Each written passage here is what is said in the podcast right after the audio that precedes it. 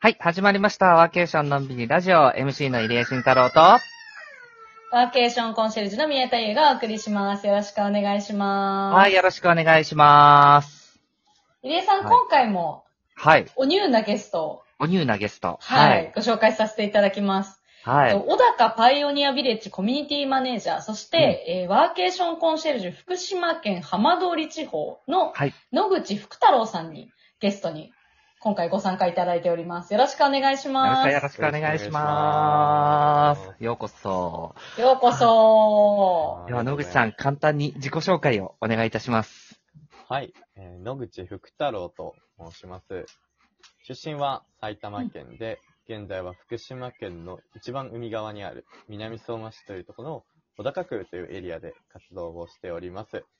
普段は宿泊機能がついたコワーキングスペースの小高パイオニアビレッジという施設のコミュニティマネージャーとして活動しつつ、いろんな地域にお邪魔しながら、こう人を引っ掛けてきたり、なんかいろいろ人を連れてったりとか、そういった活動をしてます。よろしくお願いします。よろしくお願いします。えーよろしくおい願いします。ちなみにこれ毎回ゲストの方に聞いてるんですけど、こう、はい入江さんとの出会いの慣れ初めを毎回聞いてるんですね。野口さんは、はい。あれかな、コンシェルジュで立候補をしてくださって、で、あのそれで任命になってからお話をしたっていう経緯が確かあった。うん。うーん、なるほど。じゃあ本当にコンシェルジュに応募されてきっかけうんだった方っていう感じなんですね。そうです。で、審査の時にですね、あの、実はみんな小高パイオニアビレッジさん知っててですね、もうこれはもう全会一致みたいな感じです。ああ、なるほど。そんな感じで、はい、進んでいました。はい。最近、入江さん、その、えっ、と、野口さんにお会いしたんですか？オンラインで？オンラインで、なるほど。うん。あの、ちょうど福島県の、あの、川内村さんとですね、いろいろと、はい野口さんがなんかいろいろお話もしてくださってて、でそれで、あ、じゃあ一緒に喋りましょうって言ってお話ししたときに、あの、川内村役場の方がですね、なんとこのラジオをずっと聞いてくださってると。あ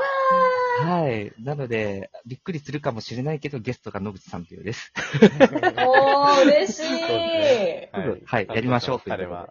はい。形になってますね。はい。じゃあ、そんな野口さんの、まあ、今回はね、野口さんがどういう経緯で、まあ、もともとね、福島県の方じゃないっていうのもさっきちらっと伺ったので、うん。なんかそういったところの経緯もね、お伺いできたらななんて思ってるんですけれども、うん。そもそも福島県出身の方じゃないんですね。そうですね、僕は埼玉の浦和で生まれ育ちました。浦和にはいつまでいらっしゃったんですか？浦和には、えっと、大学卒業するまでなんですけども、ちちょっと僕、実は、あの、学生時代に、あの、多拠点生活をしていまして、なんへで、ギリ浦和と言っていいのか何なのかっていうところなんですけども、え？ー、そうなんだ。大学時代の多拠点生活って、え、どんな感じなんですか？その授業とか。気になる。はい。あ、まあでも本当こっちの方に、福島に出るきっかけでもあったんですけども、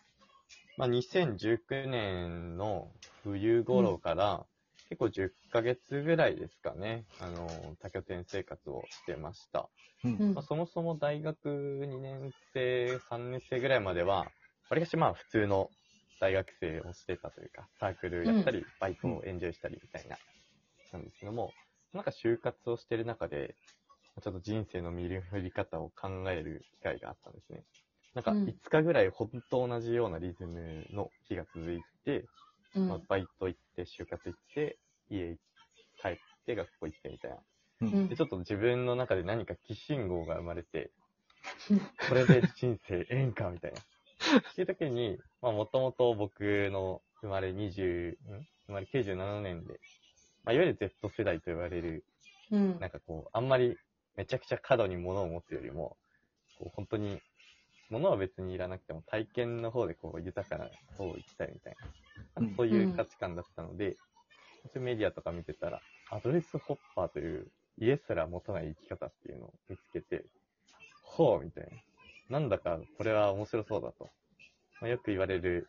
何か変えたきゃ、住む場所、付き合う人、時間配分を変えろみたいに言いますけど、うん。まあ、全てを一気に変えられるライフスタイルとして可能性を見出して、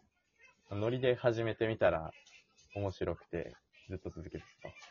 どんなライフスタイルかっていうと、あの、東京とかをベースにしてたんですけども、うん当時ってオリンピック前で、まだコロナもなくて、うん。ゲストハウスがたくさんできていたので、まあ結構価格がこうぐぐっと安いんですよ。なので、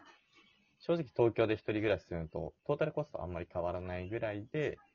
で、こう、次の日の予定とかに合わせて、まあ2、3日だったり、時には1週間ずつぐらいだったり、こう、いろんなゲストハウスを渡り歩くみたいな。で、休みの時はちょっと地域にも出てくみたいな、そういう感じのことをやってました。へえ。どうですか、入江さいや、大学生の時にそれを思いついてこれをやるっていうのが、やっぱすごい羨ましいなっていうところも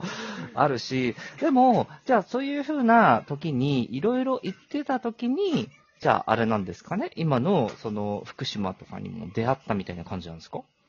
実は福島に出会うのはもうちょっと後の先話なんですけどへ え、まだなんだ。はい。当時って、今だと当たり前になってきましたけれども、やっぱりコロナ禍が人々の価値観をぐぐっとうん5年、10年分ぐらい一気に進めたと思うんですよ。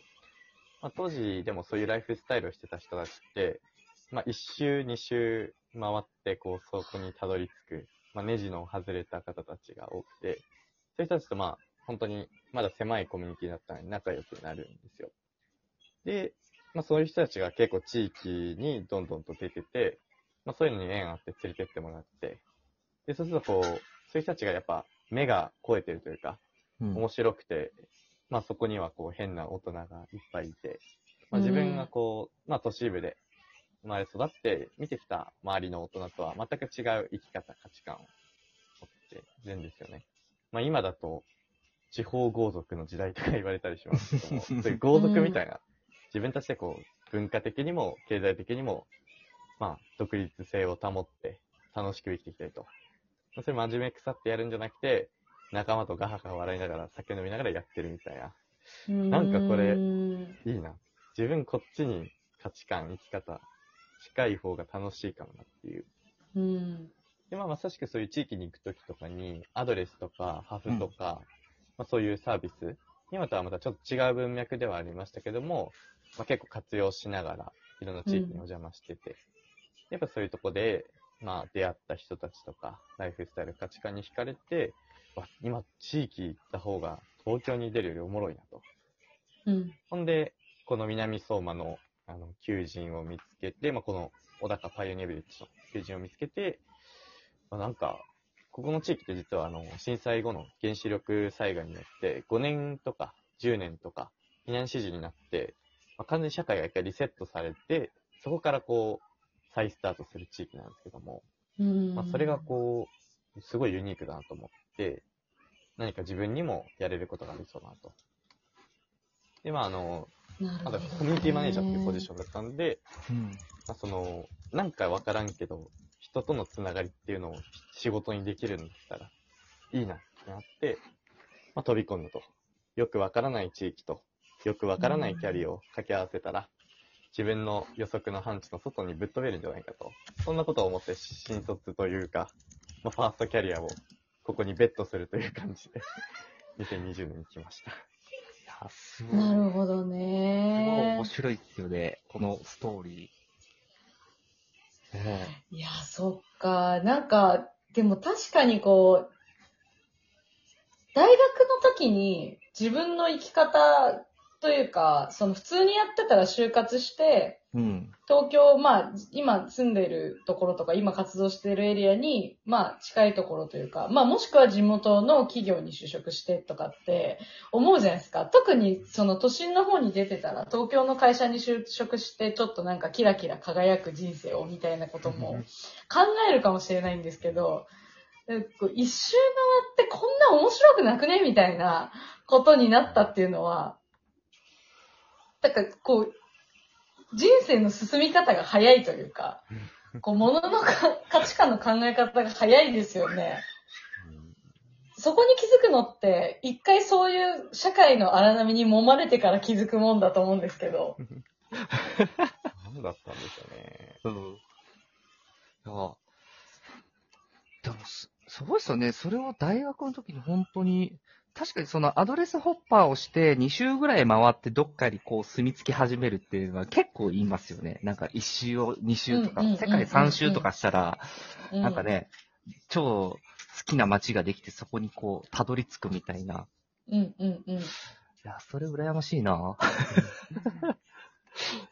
へうんえ。で、まあ、その、いろんなね、背景を持った街をあえて選ぶっていうのって、こう、ある種の人生の一回目の挑戦みたいな感じのイメージだと思っていて、なんだろう、そこに面白みを見出せるっていうのは、やっぱりちょっと違った視点でいろんな街を見たりしてこられたから、そういう、まあ、ここに一回拠点を持ってみようかなっていうきっかけにもなったのかなとは思ったんですけど。まあでも、そうですね。なんか、本当に都市か地方かって二元論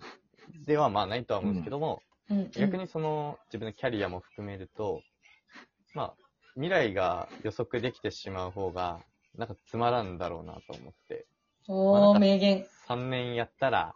まあ、ここら辺まで行って、そしたらどうせ飽きてやめちゃうんだろうなって思う一方で、すべてこう自分次第の全く未知の部分に踏み出していくっていうのが、面白いだろうと思って、それが一番どこだって言ったら、まあ、南相馬の時に小高かなと思って、なるほど。じゃあ、そんな野口さんがたどり着いた南相馬の小高ですね。ちょっと次回ここについていろいろとちょっと聞いてみたいなと思うんで、ちょっと僕もすごい楽しみに、うん、しています。じゃあ、今回のラジオはこれにて終了させていただきます。また次回のラジオでお会いしましょう。バイバイ。